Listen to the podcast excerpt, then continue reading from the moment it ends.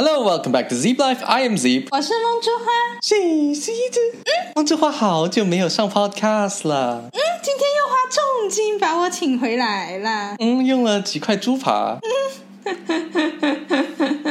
为什么这一期又让梦珠花重返舞台呢？因为今天我们想要谈论的一个东西，跟梦珠花的专业是非常紧密联系在一起的。那就是教你识别金融骗局。所以今天干货是很多的哈。首先讲一讲为什么我们突然间要讲这个主题。第一个呢是随着梦珠花的投资，还有跟我就是晚上躺在床上交流的时候，再加上我们平时周末啊或者下班之后很喜欢去逛街，然后就了解很多新的项目。嗯，所以就随着我们自己的经历在不断的丰富的过程中，我们就研究了一下一些常见的啊，或者是听身边朋友发生在他们身上的一些投资案例。然后其实很多这种案例看上去好像诶还可以哦，理论上确实还可以，但实际上里面有很多坑。今天我就会从两方面来介绍不同的种类的金融骗局。第一个是哪个？第一个就是投资金融市场的，比如说股票啊或者理财啊之类的。就是那种拿钱生钱的那一种。对，啊，第二种呢就是投资实体的，啊比如说商业啊之类的。啊，一个是相对是就宅在家里一台电脑就能干的那种东西，嗯，然后另外一种是实际要去买的，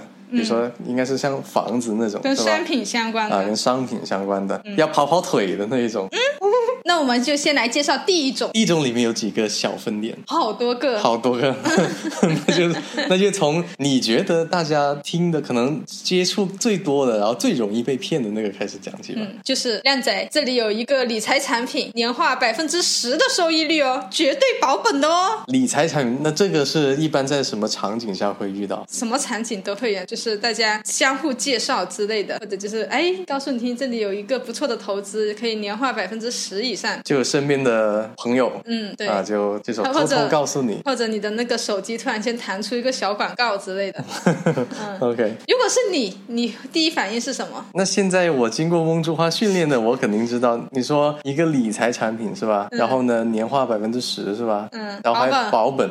嗯，他的意思是说一定固定百分之十吗？对，就是固定百分之十。那这个肯定不行啊！你看看支付宝之前，我记得前几年它的那个余额宝嗯，好一点的时候就有百分之三点多四点，有没有？当余额宝刚推出来的时候，是不是有百分之四的？然后就一路下滑，现在只有百分之二出头了，一点点。对，你说，那你钱放余额宝，嗯，那这些你相对是放心的东西，嗯对吧？要么你就放银行，那银行应该是比这个更低了，对吧？对，就是你知道现在的理财产品，银行理财说的是正规的银行渠道的理财的收益率是多少？如果余额宝现在都百分之一点多、两点多，是吧？嗯那我估计银行也应该不超过百分之五。你基本上找不到百分之四以上的。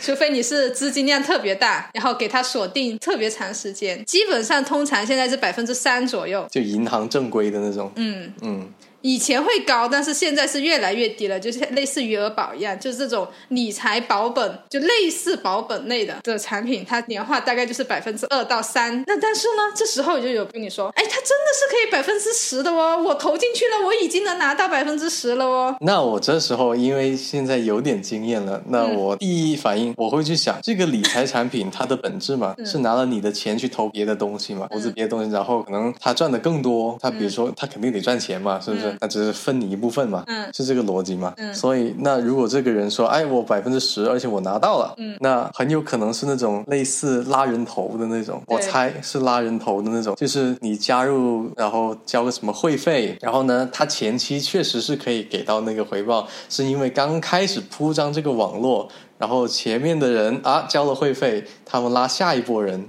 啊，从他们的会费里面扣除这个比例，但是前提要一直不断的拉人、拉人、拉人、拉人，资金链不能断。这就是我们经常听说的叫做韩式骗局。嗯，它就是跟你说的有点不一样，就它没有会员费的，它就你投多少钱，它就给你百分之十的回报，不是额外要交会员费的。啊、只是比如说你第一个人 Zip 你先投了，你投了一万，对不对？嗯。然后呢，我又投了，就是我是你后面进来的人，我又投了一万，他就会从我这一万里面呢拿出一千块钱直接返利给给我，等于是对，就像相当于是，哎，你这样子就相当于你拿到了百分之十的一个收益，这样子呢，就会有人不断的去跟他朋友说，哎，这个是真的，对不对？然后就会不断的下去。但实际上呢，只要哪一天他吸引的人人数不够了，或者就是没有人再愿意投了，那他的资金链就断了，他这一个整一个操盘的人就拿着钱就跑了。所以就是跟刚才我们说的，他银行正规理财，他的投资思路是他拿你的钱去投资，真的是投资某些实实在在的东西。对，然后他赚来的再给你。对，但是你刚才说的那种，就是其实他没投资，他完全没投资，实际上他内部他只是拿后面进来的人的钱钱挖一部分啊。所以为什么银行理财他不可能给你太多？因为他在市场上就一个好的投资，而且你要看长期，不能看啊，今年牛市我赚了个百分之五十，就觉得自己很牛逼，对不对？嗯。那你要看过去的十年，你年化大概是多少？像巴菲特就年化百分之十几嘛，他整个投资生涯就是已经是股神级别的了。嗯，所以呢，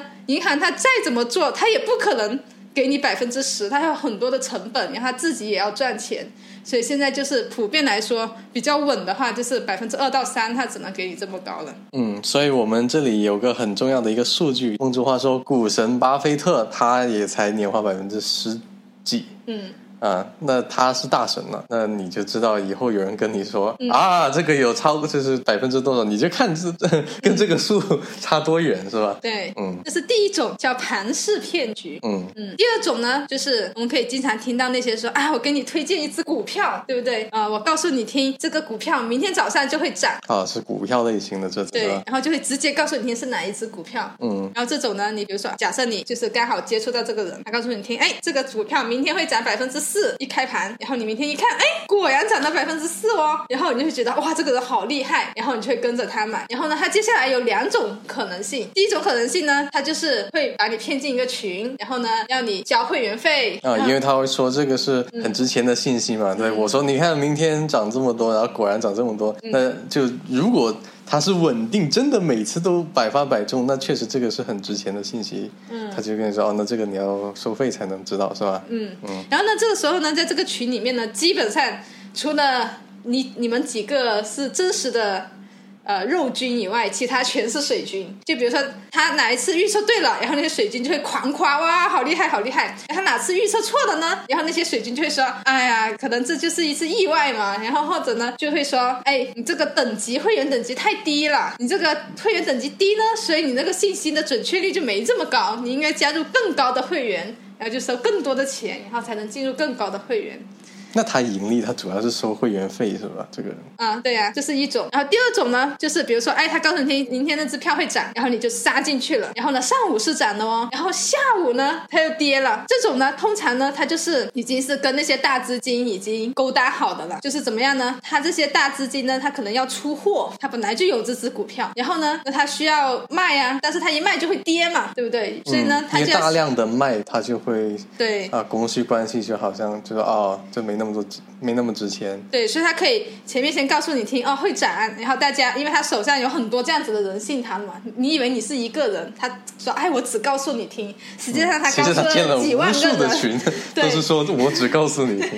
然后大家就去买了，大家信他就去买，那只股票就被拉起来了嘛，然后被他拉涨了之后呢，他就开始出货，但你是当天进去的啊，你是没有办法出货的，因为你股票交易是 T 加一的嘛，就你今天买明天才能卖，不能当天卖的。啊，但就所以他是提前先已经手里握着的，嗯，然后呢，他去鼓吹一下，哎，这个要涨了，嗯。然后大家就就他就设计好，就比如说几月几号，就大家一窝蜂的去买，嗯。买了之后就涨了，嗯，好，涨了之后呢，趁它是高位的时候，他就卖，啊，他就跟他的真正的客户，对他真正的大客户。嗯，真正的客户，他就去卖。然后呢，这一种呢还会出现在呃，就是违法犯罪行为上，就是比如说那些上市公司的高管，他是。有那种股票很多股份，他要去减持，就是说他要不要自己那么多股份，他要变现，他要卖掉自己一些股份。那他肯定希望他的股价高的时候卖嘛，因为他很多的嘛，他的股份。嗯，然后呢，所以呢，他就会伙同一些这些人员，就说，哎，你帮我，比如说一开始先放些好消息啊，然后先干嘛干嘛，就把这只股票营造成，哎呀，好值钱，然后再轰一堆人去买，然后他就在高位减持。嗯，所以就是那些上市公司的创始人或者高管手里握着大量股票的人，他们想变现的时候，嗯啊，他就会找一个就是你说的那个拉群的那个所谓大神，嗯，然后让他把这个股价做高，做高之后他就去卖，然后可能哎，因为这个价格高，那在私底下再分点钱给那个大神。他这种是可以分很多的。之前被抓进去的那个赚了几百亿的，他中间就有做这一个这件事情，所以就被抓了。但这种确实，但这么一想哈，你看这种大神，首先这里好，首先有好几个漏洞哈。首先，你作为被割韭菜的那个韭菜，嗯，一般人，你一个不认识的人，你凭什么去相信他？因为他一开始告诉你听的东西是真的呀，你觉得？对，就是说，嗯，有些急功近利的人，他说，哎，他中过一两次，他就哇，好像是真的，然后他又营造那种，如果我不参与的话，我就错过了。对，我说他用水军给你鼓动你的嘛。嗯，然后呢，这时候应该有一个问题，对不对？为什么他能说对呢？一开始，是哦，为什么呢？是因为他就是是同样道理嘛，就是同同样的操作，只不过是你晚进来。其实如果是骗局的话呢，有两种可能性，就有两种骗局，不是可能性，就是已经是现实案例来的。嗯第一种呢，他讲的股票都是小市值的股票，就是说这这家公司它总的那个总的市值就是很小，就比如说就是几千万的，嗯，然后他们玩这些人本来就是有好多钱在里面投资的嘛，他是很容易去操纵这只股票的，哦，就比如说你是茅台这么大的一个市值，你即使有一一千万买进去，你都不会对它股价造成任何波动的。啊但是如果你这个这个公司本来就才两三千万的市值，你买一千万进去，那它一下子就涨了三分之一了。嗯，他就拿他本来手里很多的钱，嗯，他去影响一个很容易被操控的股票，，对叫小市值股票，一般都是推荐的是这一种，它就是去可以轻易的操纵这只股票，嗯嗯这个也是违法犯罪来的。嗯。但是就是作为韭菜，你也不懂这个它是小市值、大市值，嗯，你就发现，哎，果然涨了哦，其实是他自己大资金买进去。嗯。嗯，然后第二种呢，他就是他根本就没有这么大资金去操纵股票，或者他推荐的就是一个比较大市值的公司，但是他是怎么样呢？他有好多个人，好多群。嗯。他第一天他就告诉一半的人听这个会涨，然后告诉另一半人听，哎，这只股票会跌，然后就不论他，不论涨跟跌都有二分之一的是对，那他二分之一他就先不不要了他们，然后剩下的就比如说他真的涨了，就在涨的这二分之一人中，第二天再分一半推荐一只股票说这个是会涨，然后另外一半他说这个会跌，啊，所以他他就做二这样做分法，所以他这一个他操作的时候呢，他就是在第一个是算是在碰运气，对吧？然后呢，他慢慢筛选了，就是连续好几次都被预测中的嗯剩下的那一部分人，就是他的忠实粉丝了。对，就很容易就去信他了。对，因为他的基数很大嘛，他已经通过各种途径搜刮了一群人。各种中国大妈，对，所以呢，他即使做了三次二分法，分了二分之一、二分之一再二分之一，那里可能还有几千人，再从那几千人中去收割，因为这几千人已经是认为他是神了呀，说啥都是啥呀，嗯，嗯，就很好赚钱了。所以这种推荐股票，直接说那个推荐个股，嗯，说出名字的时候，其实就是一定要特别警惕了。对啊，因为如果他知道这只股票肯定会涨，他为什么要告诉你听呢？他自己的钱全部砸进去，他知道涨涨两倍，涨多少倍，他自己赚翻就好了嘛。对，这个逻辑也就是在这里，他凭什么给你做慈善？对啊，对吧？难道就为了你那么一点点会费吗？是吧？是啊，他自己还不如去借多等钱，是不是？嗯，这个点呢，其实就像是梦之花的基金课里面提到的那一个，嗯啊，有一节课你说怎样去识别哪些是不可靠的推荐股票，嗯，还有推荐基金，直接只是啊来买这一只、啊买那一只，只是给到你这些信息的，嗯啊，这都会是有问题。那我们怎么去辨别呢？如果你还没有听过梦之花的基金课，可以在我们的如果在公众号这边听的话，可以点原文链接，或者在我们的 Zip 公众号点进去，进入我们的知识小店。好，梦之花还有什么？还有一种呢，就是比较高端的，就是需要有程序员支持。啊，所以是技术流的骗子。对，他就是呢，他直接就搭建了一个投资的平台，嗯然后呢，就让你在上面做投资，就它相当于就是教你一个交易平台，就一个 App 吗？还是嗯，可以是个 app 一个网站都可以。嗯然后呢，你去上面看它那个市场的行情，是跟真实的行情是一模一样的。嗯，那我相信这个程序员应该就直接去扒真实的数据过来就好他就相当于爬虫嘛，把它爬过来嘛。嗯其实难度也不大。然后呢，你在上面做交易，你在开户做的交易，那些钱不是真正的进入到了，就是比如说你买这只股票，不是真的就买了那只股票在你的账户里面有，它只是全都是个虚拟的，就像是一个虚拟盘，你知道吗？嗯，我有一点点理解，就是因为真正合规的那些交易平台，第一它是肯定有备案的嘛，对啊，对吧？嗯然后呢，好，他给你展示呃大盘怎么样，然后呢，你在那里注册账号，你绑定你银行卡，然后你的钱投进去买，流程是完全一样的，就是他那个骗子做的是完全一样，只不过他那个钱没有到钱没有真正进入市场，嗯而是那就是进入他自己的口袋呗，或者他那个公司的账户呗。对，所以呢，这种一般会发生在什么上呢？就是股票这种倒比较少，因为大家都知道，哎，股票在证券公司开个户，就证券公司的 APP 就可以买了嘛。嗯，大部分发生在期货上面。比如说什么原油期货呀，这种国内还没有的一个很大型的一个这样子的一个呃，就是被大众所熟知的一个平台。啊、然后这种呢，就是很多，还有外汇也是，那很少听到人家去有什么外汇平台的嘛。那还有再结合到最近呢，比如说比特币，呃对啊比特币比特币的平台，因为它还没有正规监管，嗯啊所以呢，就是这些平台就是有的确实能交易，但是它实际上是有风险的，就是它有可能是跑路的。对，所以最多的就是原油期货、外汇交易，还有这个虚拟币。所以这就是因为它在普遍大众的投资的认知里面，它不像股票和基金现在那么 popular 啊，大家都知道它是属于小众的。那小众呢，说明大家对这个东西的了解是更少的，对就更容易去包装，对然后去割你韭菜。好，然后讲完刚刚这个投资的是金融产品的东西以外，我们就来讲点实的。嗯，实实在在的啊，刚才讲的那些都是钱生钱，对吧？你拿个手机 APP 或者一个 一台电脑和你的银行卡信息，嗯然后就可以搞的那种。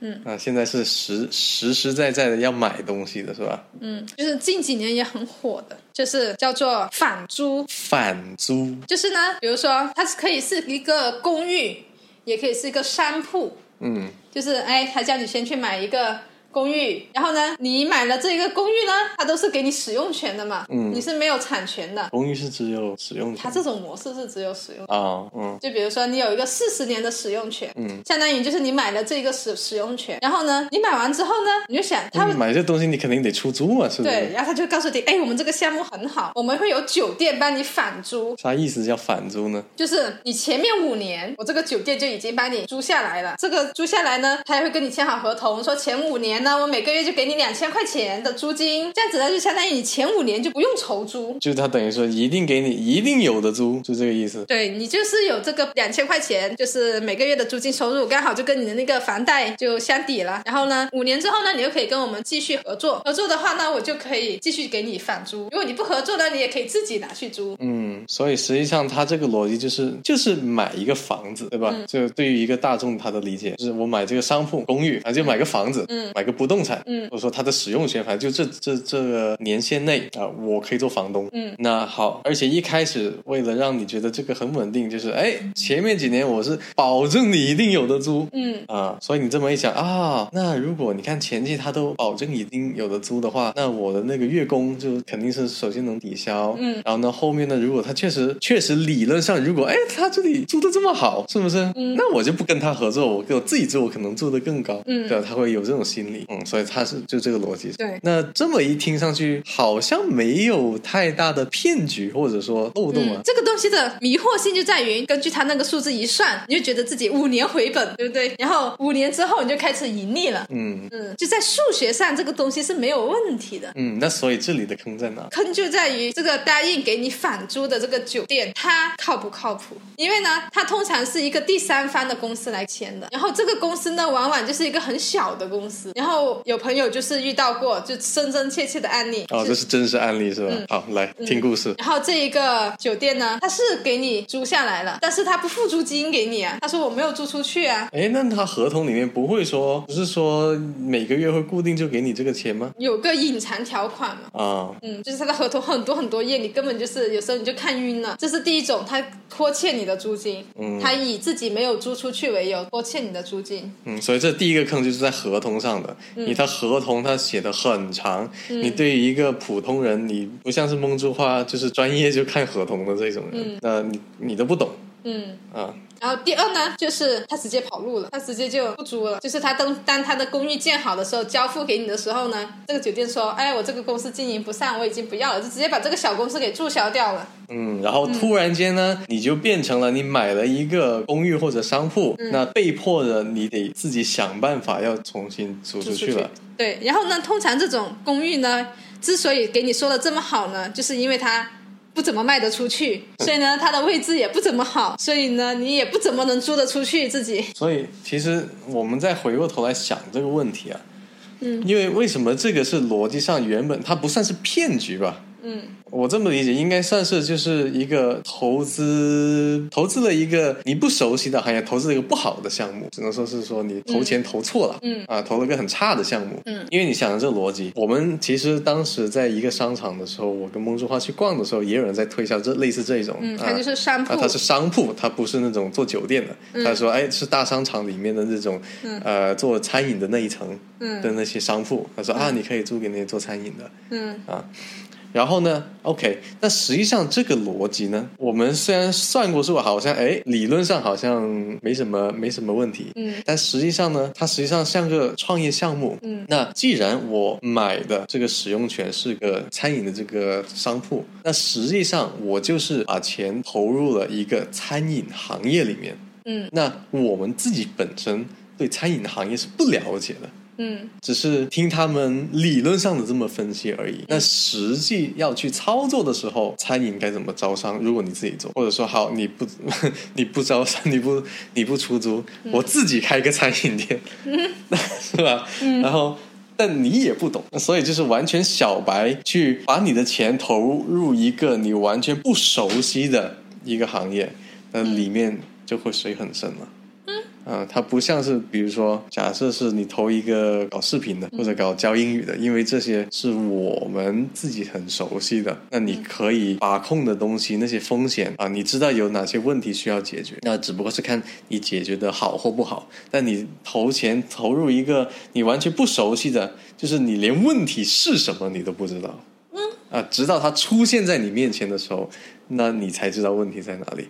那你的时间上、金钱上就非常被动，嗯，是这么理解吧？是的，嗯嗯，课代表不错，嗯。然后呢，第二个呢，第二种呢，就是我们真实遇到的，嗯。就是当时去年疫情的时候，啊，想起来了。啊，我们的房就是这种是前提是你已经有一套房子了。对。我们当时的房子是用来做民宿的，嗯，然后因为疫情不给做，嗯，然后呢就想转长租，对，但因为疫情呢也很难搞，也租不怎么租得出去，也没什么客户，这时候就很焦虑啊 啊，压力好大呀。然后呢，这时候呢就会有好几家长租公司来联系你，对，什么叫长租公司呢？呃，大家自如听过吧？嗯嗯，因为我们以我跟孟珠花住深圳的时候，就是租自如的这种东西，嗯，那所以我们熟悉，我们知道。然后呢，但是自如 看不上我，我不是看不上，就不在他的那个挑选范围内，嗯，那就看不上我们。那那就看不上了。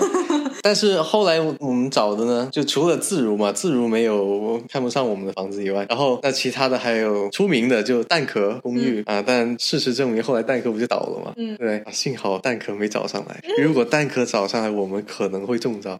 但这也不算是骗，也只只能说是一个经营不善，嗯对吧？我接下来要说的这个是骗局。那这个是骗局，嗯，这种长租公司呢，他就来跟你谈，他也就是说，嗯，我要跟你租个三到五年，然后呢，那呃，模式就是说跟自如跟蛋壳那种是一样的。对，然后呢，你就把房子委托给我。当时呢，我就去查了一下那几家公司，就发现了一个特点，那几家公司都是在二零二零年四月份成立的，也就是它对，嗯。就是疫情期间成立的，而且它四月份成立，五月份就开始拼命的找我们。嗯。这是个刚成立的公司，当时我就说，嗯，我感觉这是个骗局，嗯，之就告诉我听，那梦之花做的好，就是你会去看他他发过来的合同，他有有发那个是甲方乙方是谁的嘛？嗯，他有些公司名字，然后所以梦之花就去天眼查那种啊、那些平台去查这个公司，发现它是刚刚注册的，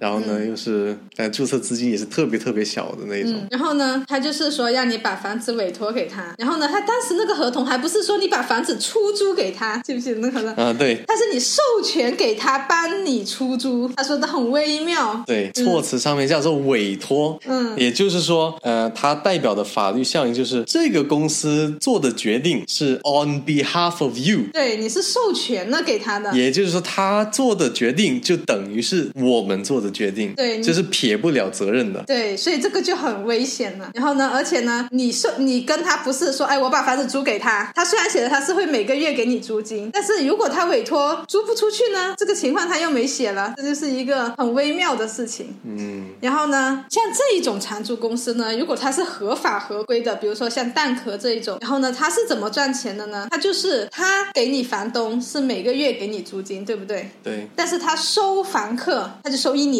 嗯嗯，所以呢，当时我们在找租房子的时候也发现，就是这种平台呢，它的租金是相对于普通房子是比较低的，但是你就要付个半年或者一年的房租。嗯，因为它就会有大量的资金就进来，他这样子的话呢，他就一下子收了半年到一年的租金，对不对？嗯那他就可以拿这笔钱去干事情了嘛，去投做投资、做理财都可以嘛，嗯或者去借给人家高利贷。嗯所以呢，他就是一个长短期的一个错配，就是收进来的是长期资金，但是他给房东呢，他就每个每一个月这样子给。嗯然后呢，这个时候有一种风险，就是他如果经营不善，就像我们之前遇的那几个垃圾的长租公司，他后来就是倒闭了嘛。嗯确实是倒闭了，但他收了人家一年的钱呢，他就跑路了；收了租客一年的钱，他就跑路了，他也没给到房东。然后租客呢说我给了钱，对，租客就说我不肯走了，我肯定不走啊，我已经跟他签了合同，对我给了一年的钱，而且我这合同还没到期，你房东有没有收到钱关我什么事啊？对不对？所以他不愿意走，所以房东也没有办法领他走。对，然后所以呢，唉，这种这种局面就是房客也是着急，因为他给了给了钱是吧？嗯然后房东呢，他没收到钱，他没收到钱，对吧？那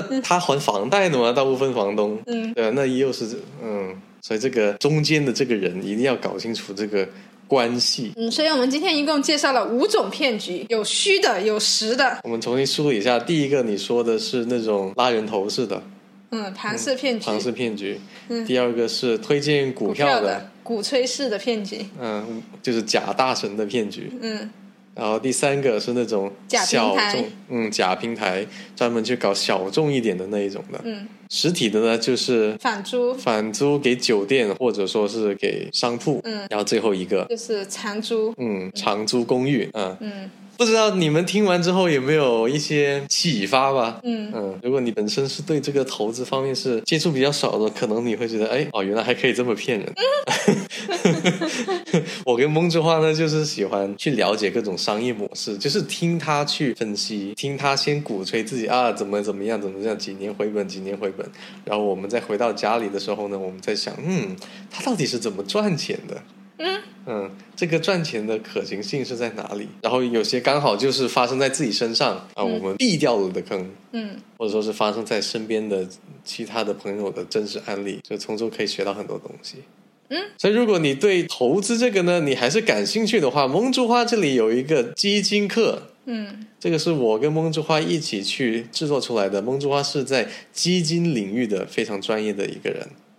嗯然后呢，我自己作为教师，我对课程设计，这个是呃，我当时跟孟之花设计这课的时候，我跟孟之花说，我作为一个非金融领域的人，嗯，你一定要讲的我听得明白，嗯，所以在剪辑视频、打磨这稿子的时候，一定是非常容易懂的。而且现在我们这课已经有好好多个学员都听完之后，都确实说，哇，听完之后就我一下子就懂了。嗯以前是一直搞不懂这什么买股票啊、投基金，这个钱生钱是什么怎么一回事，不知道。听完孟之花的课，一下就懂所以如果你们感兴趣的话，极力推荐在我们的 Z 公众号。好，那我们这期的 podcast 就到这里。如果你对这个我们今天讲的内容还有哪些是你没太听懂的或什么的，欢迎留言。呃，欢迎留言或者加入我们这个铁粉听众群哈。我们专门有个微信群的，就是 podcast 的忠实听众。那我们可以在群里面继续去探讨。连梦之花也在群里，和我们之前几期 podcast 邀请的几个嘉宾都在里面。好，那我们这期 podcast 就到这儿。I am Z，我是梦珠花。and we will see you next time.